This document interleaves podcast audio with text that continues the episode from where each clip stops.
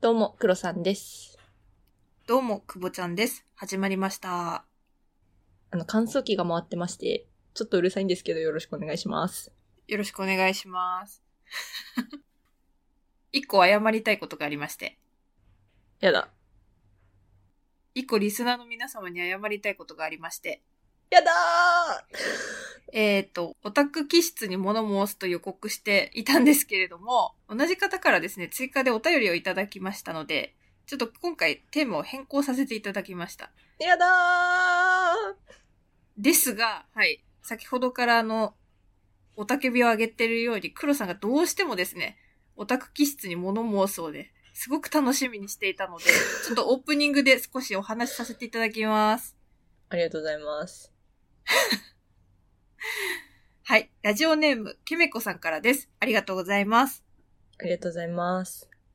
くぼちゃんくろさん、こんにちは。私も都内に住むアラサー女です。先日、男の同僚と話している際に、付き合いたい女性の条件として、少々オタク気質のある子という話をしていました。そこにいた年齢の高い先輩や後輩も含め、男性社員4、5人が大きくうなずいていたことにびっくりしました。しかも、その好きなものが、アニメ、ゲーム、音楽、スポーツなどについてが好ましいらしく、女子特有のアイドルだったり、2.5次元俳優などのキャーという黄色い声援が飛び交うようなものは NG だそうです。20代前半の頃は顔の可愛さが上位に来ていたところが、27歳ぐらいに差し掛かってくると、顔の可愛さと僅差でそのオタク気質が勝つそうです。私はその好ましいとされるジャンルについて全く詳しくないので、アラサーになってくるとそんなことまで勉強しなきゃいけないのかと肩の荷が重くなりました。お二人はオタク気質なものありますかご意見お聞かせくださいとのことです。ありますはい、これ、はい、黒さんはあります。あります。じゃあ、ちょっと黒さん長くなりそうだから私から言っていいかな。え、はーい。私はね、最近ね、この男性が好きそうなもの、アニメの方にハマり出してるんで。うわ私の嫌いなタイプだね。君は。そうかもしれない。多分、鬼滅をきっかけに、多分10年ぶりぐらいに漫画を読み始めて、うん。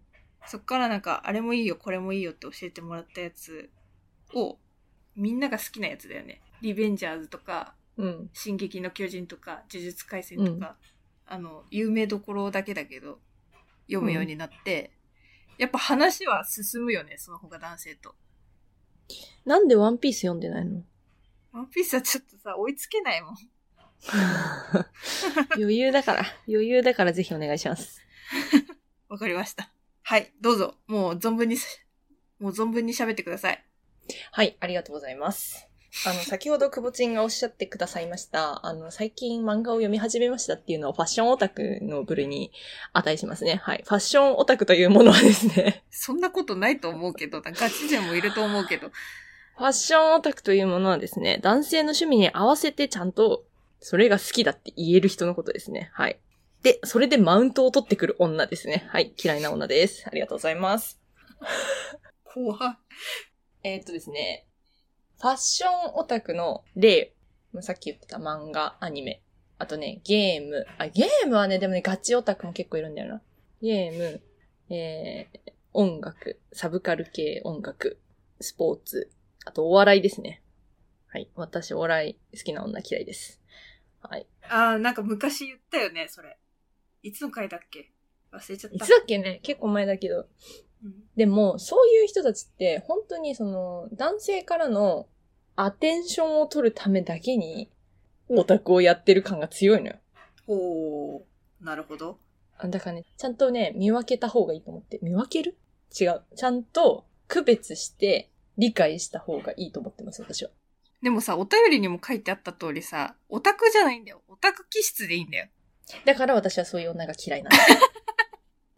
あ、オタクわかりま気質の、本当のオタク気質は本当にオタクから出てるオタク気質なのね。はい、はい、はい。わかりますよ。でも、ファッションオタクの女っていうのは、オタクをひけらかしてるだけなのよ。はい、はい。ここでね、私ね、仕事でね、はっきり見分けられますっていう話をしたかったの。おおこれは新しい観点なんじゃないですか職場にファッションオタクっぽい人がいたら、これで見分けてください。はい。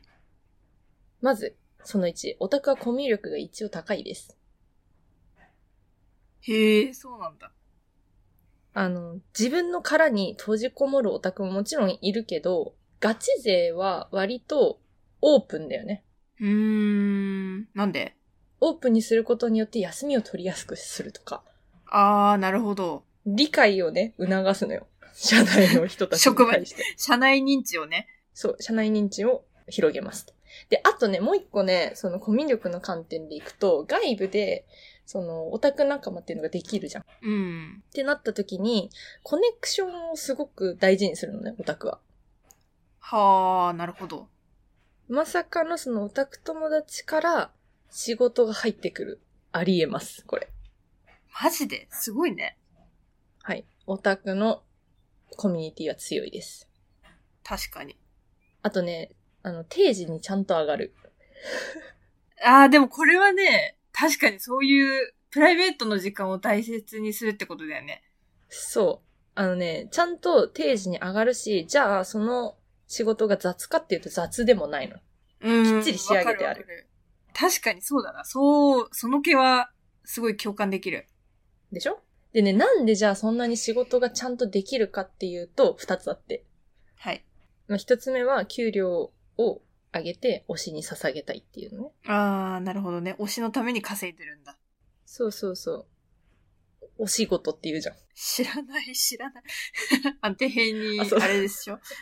そう。で、変にあれの、で、お仕事。お金かかるんですよ。そうだよね。グッズ買ったり、そもそも現場に行くのにお金がかかったりもするしさ。遠征費ね。そう、結構するからね。ってなると、給料を上げるっていう観点から仕事を頑張るっていうのは結構やるんだけど、うん。もう一個ね、あの、オタク気質な人ってね、仕事にも熱中しやすいんだよね。あ、ガチの方そう、ぐっとのめり込んじゃうから、何事にも。うん。だから例えば、分析系の仕事が向いてたりだとか、もうガーって熱中して仕事するからさ、集中力が高かったりとかさ、うーん。するから結構いいものができたりするわけだ。確かに。ここでね、ちゃんとね、ファッションオタクと見分けてね、私は区別してほしいんだけど、だいたいファッションオタクが勝つんだよ。恋愛においてね。結局は。ちなみにあの、オタクガチ勢って言ってるのはあれでしょどう、どういう部類の話をしてるのかなあのね、オタクガチ勢っていうのはね、まあ、これも2種類あるんですけど、あの、オタク活動と趣味を別に分けてる人と、自由時間を全て捧げる人で大体分かれると思うのね。で、自由時間を捧げる人で特徴的なジャンルは、あの、J がつく大きい事務所のね、イケメン。まあ、私がそれなんだけど。あとね、K-POP。あの、私がこれ、これなんだけど。はいはいはいはい。そうそう。でも K-POP はね、割とね、はいはいファッションオタク多いんだよね。あじゃそこはね、ちゃんと区別しないといけないんだけど、ー、そうだよね。黒さんこっちも入ってたよね。あとね、宝塚。あー、ズカファンね。そう。このね、三つがね、あのね、すべて捧げがち。女の人のオタクに多いジャンルかな。はい。うん。ゲームもね、あると思うの。それで言うと。うん。課金して、その家帰ったらすぐゲームつけて始めて、みたいな。うん。あるんだけど、これはね、うんとね、2種類いるからちゃんと私は仕事の観点で見分けてほしいなって思うんだよね。おー、ファッションかガチかは仕事で見分けられると。そう。で、何度も言うけど、モテるのはファッション。 私が嫌いなのもファッション。はい。じゃあ、お後がよろしいようで。それでは参りましょう。アラアラサー女子の現実サバイバル。。アラサバ。アラサバ。アラサバ。アラサー女子の現実サバイバル。 この番組は、アラサー二人が仕事や恋愛、時事問題などの身近なテーマについてディスカッションする、ながら視聴に最適なポッドキャストです。早速参ります。今回のトークテーマは、男っぽい趣味を持つ女の子。はい。オープニングと同じ方からお便りいただいてます。ラジオネーム、ケメコさんからです。ありがとうございます。ありがとうございます。久保ちゃん、クロさん、こんにちは。ちょっと疑問なのですが、私は彼氏がいない歴1年ほどなのですが、よく同い年や近い年の男友達などと話していると、付き合いたいと思うような女子は見た目が女の子らしい、料理ができる、聞き上手などの今まで私が聞いていた情報とは違い、自分、過去、男性人とですね、話が合う、流されにくく自分を持っているとか、なんならちょっと男っぽい方が付き合いたそうな感じでした。お私の周りだけなのでしょうかお二人の周りはどうですか調査したいです。よろしくお願いします。とのことです。調査依頼が来ましたね、ついに。イエイ、探偵久保黒。探偵なんだ。探偵なのね。はい。え、調査って探偵じゃない違うか。リサーチャーの方だと思ってたあ、私ごはめんごめんごめん。あ、そっち か。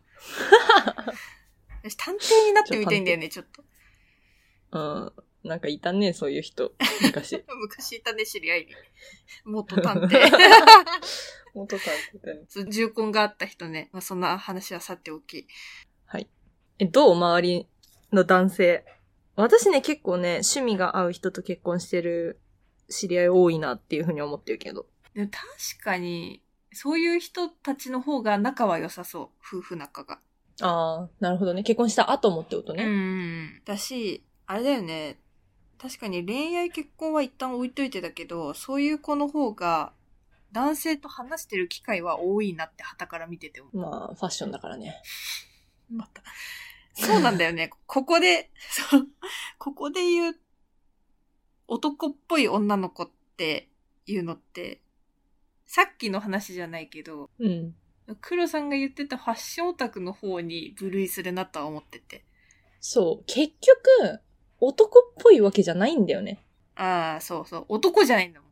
だっそうて男っぽいだからさ。そガチの子ってだって男の人恋愛対象として見れないでしょ。う。男っぽいでってことうん。そうそうそう。いや、見られる人もいると思うけどさ、じゃあ、サスケに出る女の人のことがすごくモテるかって言われるとまた別じゃないサスケサスケうん。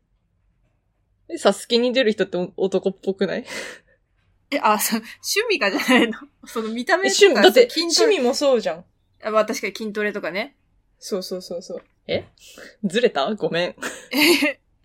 あ、でも、なんかガチのオタクの人って、本当にガチ同士で付き合って結婚するっていうパターン多くないうん。そうなん。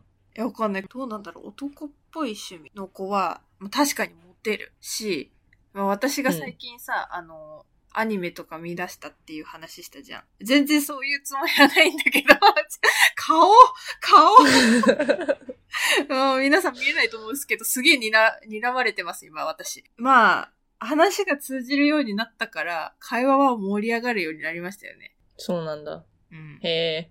興味なさすぎでしょ。まあ、そういう努力ができる子っていうのには入るかもね。ああ、なるほどね。なんかね、私がね、ちょっとね、何度かこのお便り読んでて、3度目くらいで思ったのが、 その3さ回読んだんだ。うん 見た目が女の子らしい、料理ができる、聞き上手っていうのはさ、うん。もう当たり前にされてるんじゃないかっていう恐怖を覚えたのね、私は。前提条件、前提条件なの。そう。こんそう。だから、だからちょっと、もう優先順位としては、うん。入ってこないレベルの前提条件になってて、なるほどね。で、プラスアルファでどれがいいって聞かれると、やっぱ趣味合う方がいいんじいいんだよね、みたいな。ああ、もう、じゃあ、そもそも、その、見た目が可愛くて、料理ができて、うん聞き上手でっていう前提条件が揃った中、その中で、じゃあこの子って決めるに値する条件が、その、男性と趣味が合うかっていうか、男性の趣味の話についていけるかみたいな。そ。怖いうよ。私はそう思う。怖い。え、じゃあ男性の理想もめっちゃ上がってるってことじゃん。そう。思う。だって可愛いだけじゃ勝てなくなってきてるってことでしょそうだよ。可愛いは作れるんだからさ。みんな可愛いは作ってんだよ。確かに、そうだよね。最近さ、すごい美人は減ったけどさ、全体的に可愛いの偏差値が上がってるなとは思ってて。おー、そうなんだ。うん。その代わりなんかすごい、この人めっちゃ綺麗みたいな人も減った気がしたけど。うん確かにね、突出して、じゃあ、ってなんないもんね。うん。なんかみんな変わらない。ってなると、やっぱこういうところで秀でないと選ばれてはいかないのかもしれない。差別化計画ね。そうそうそうそう。ブランディングですよ。ああ、なるほど。いい。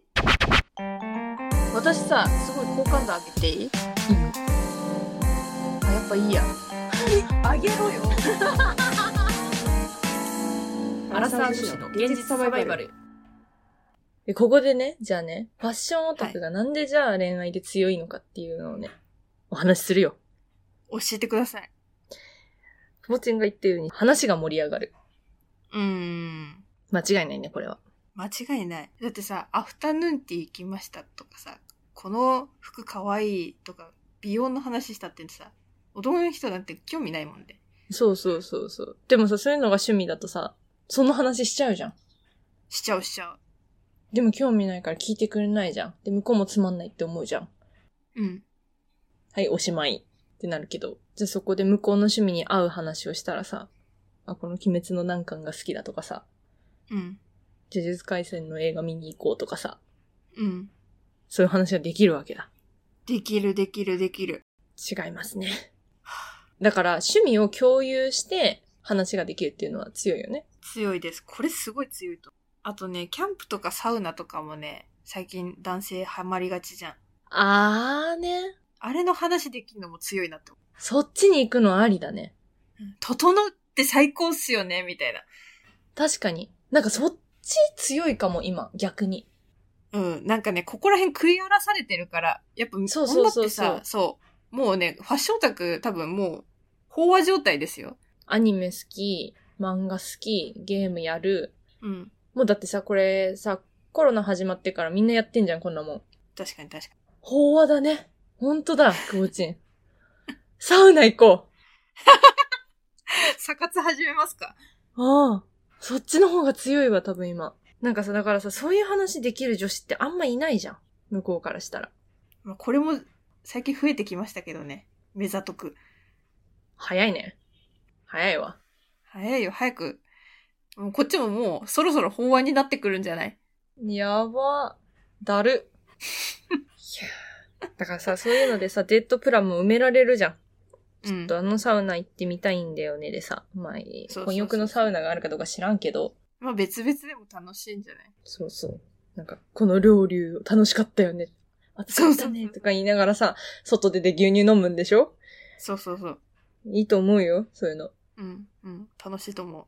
ただ、ファッションオタクじゃないといけない理由もあります。はい、どうぞ。詳しすぎない。そこなのはい。多分そこなんだよ。魔法の言葉があります。はい。え、そこまだわかんない。教えてもっと知りたもっと知い。これです。これですよ、これ。 あのさ、本当に言いたいのはさ、自分より詳しくない方がいいんでしょ。向こうからしたらそうだよね、完全に。そう。ある程度は知っててほしいけど、俺よりは詳しくないでってことでしょ。そう。怖いね。そこがミソなんですよ。そうなんです。恐ろしい。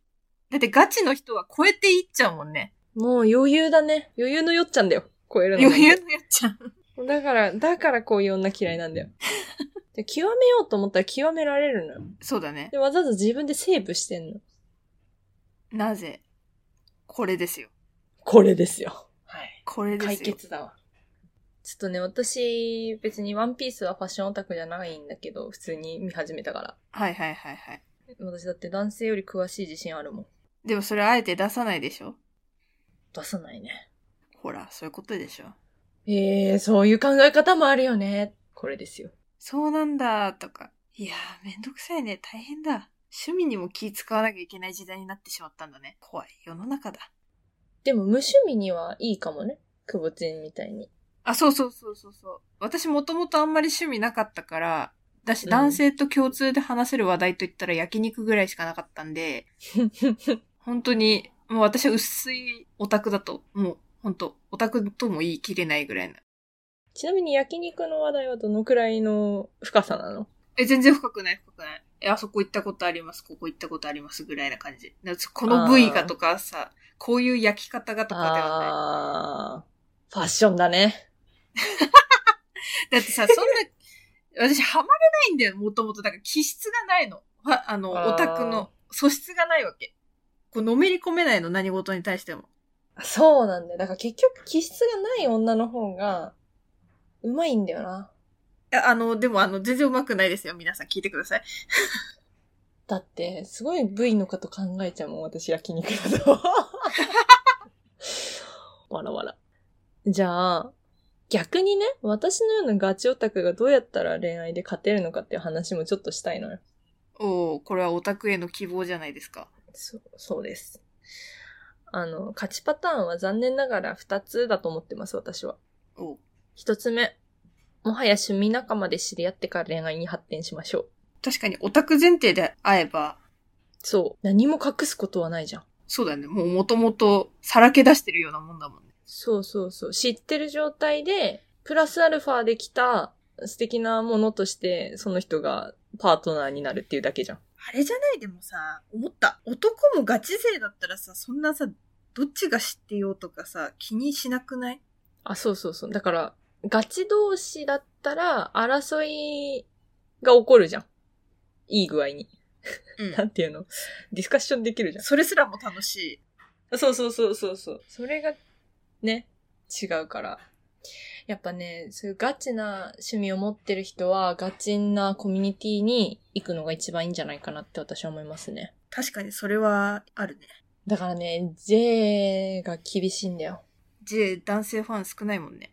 そう。だから、J の男性ファン見た時とかはすごいテンション上がるよね。マジで、私いたな。小学生の時。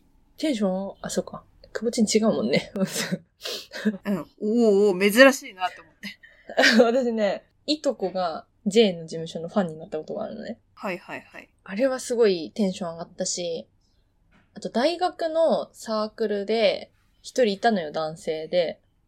嵐ファンうーが。ん。ガチの。へーすごライブ結構行ってるみたいな人がいて、私はその人のことを好きになりかけたね。おかげさまで。あそうなんだ。強いね。逆パターンだよ、これ。男性の方がさ、アニメとかさ、うん漫画とかって印象は強いじゃん。うん。で、そこにさ、女性がフラッと入り込むからさ、それは新種の女としてさ。重宝されますね。逆にだから女性からするとさ、J の団体にさ、フラッと男性がいるとさ、重宝されるわけだ。はあ。そういう時ってさ、じゃあ自分より詳しかったですってなっても別にイラってしないしないしないしない。えーそんなことあんのうれすげえってなる。おー、いいじゃん。これいいじゃん。そうだよ。そうだね。だから同じコミュニティで恋愛に発展するのが一番の勝ちパターンっていうのは間違いない。はい。二つ目。もともと友達で自分がオタクだっていうのを知ってる。ああ、もうそこにね、何も感じないもんね。友達だったら。そう。そう。あ、いつものことだな。で終わるじゃん。うん。まあ理想的だよね。そう。だからオタクの一番の試練は何も知らない状態で会う。マッチングアプリですね。つまり。マッチングアプリ怖いよ。黒さんがマッチングアプリ苦手なのは、オタクを隠さなきゃいけないから。いや、全然。だってオタク出したところで誰もわかんないからね、こっちの国は。確かに。ジャニーズは。でも K-POP 好きだったっていうのはあんまり言わないようにしてるかも。やっぱあんまりプラスには働かない。うーん、かな多分。なんかね、韓国人とかにやっぱ引っかかるよ、でも。あ、K-POP 好きなのみたいな。へえ。確かに。アニメ好きだと日本好きのあ、そうそうそう、それと子一が引っ緒。かかるし、みたいなことか。うんうん。そう、それと一緒だと思うよ、多分。う。なるほどね。だから徐々に出していかないといけないのよ、そういう時って。うん。私はこの間起きたのは嵐のグッズをめちゃめちゃ持ってるんだけど、今、こっちでも 使ってるのね、グッズを。で、それで、この嵐って何って聞かれて、うん。これは日本のアイ、アイ、アイドルです、みたいな。 いいじゃん。異文化交流じゃん。あの、はい、好きなんです。ってなるけどさ、うん。やっぱ言いにくいなって思ったよね。海外でもそうなんだ。怖いっすよ。ガチオタク勢頑張ろう。ファッションオタクはみんな極めていこう。私は嫌いだけど。なんと私90歳で借金が5000万円になるってことが分かりましたやば、怖アラサー女子の現実サバイバルル。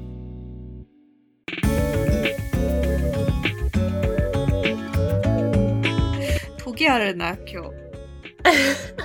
いやあるよ。だって私ファッションオタク嫌いだもん。私もあんまり好きじゃないですが、自分がそうでした。はい。なんかさ、違うんだよ。ガチオタクのさ、人からするとさ、何々が好きって言われるとさ、同じだと思うのね。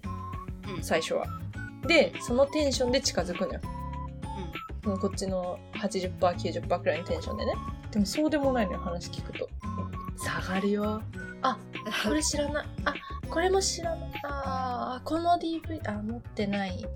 あーはいってなるから。 ん。 それぐらいの知識量で好きと言うなって。そうそうそう。それってす、それって好きなのってなっちゃう。ああ、怖いよ。純粋に楽しみたいよ。どう ぞ。だから、それは好きだけど、そこまでじゃないって言ってください。はい。かじってるぐらいにしとくよ。あ、そうね。かじってるいいね。まあ、何が言いたいかっていうと、結局、男性に合わせられるような、したたかな女性が一番強いって話ですよ。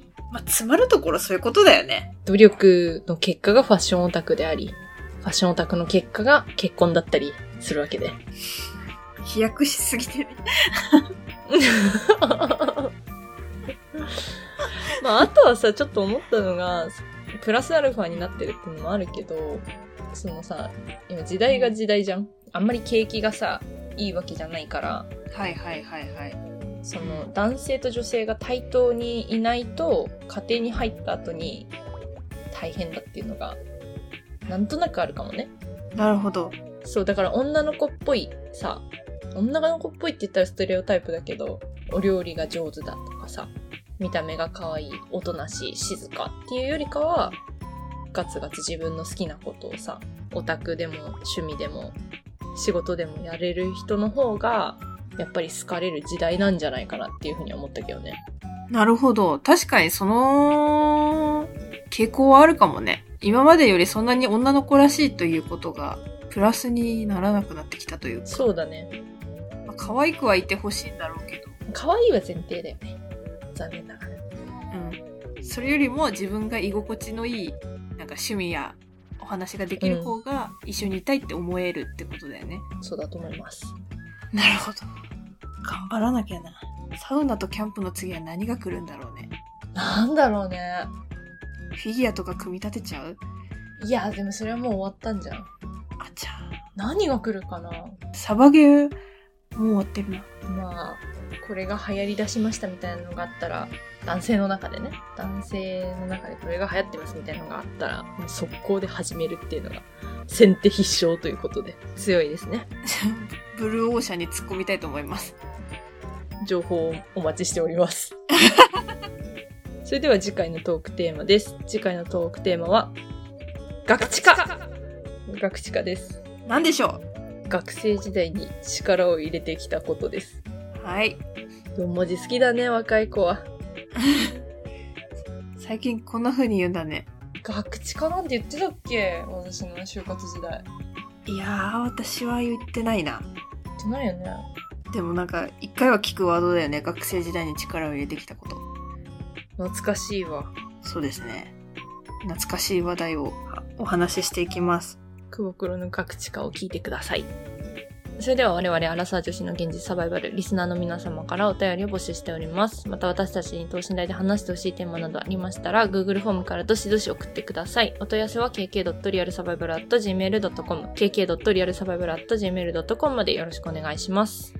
Spotify や Apple Podcast ではフォローすれば最新の番組が配信された際に通知が届きますので、ぜひ通知をオンにしてお待ちください。レビューもポチッとお願いします。共同の Twitter や久保ちゃんの Instagram もやっているので、番組概要欄からぜひご覧ください。お相手は久保ちゃんと、黒さんでした。それではまた次回のポッドキャストでお会いしましょう。ささよよななら。ら。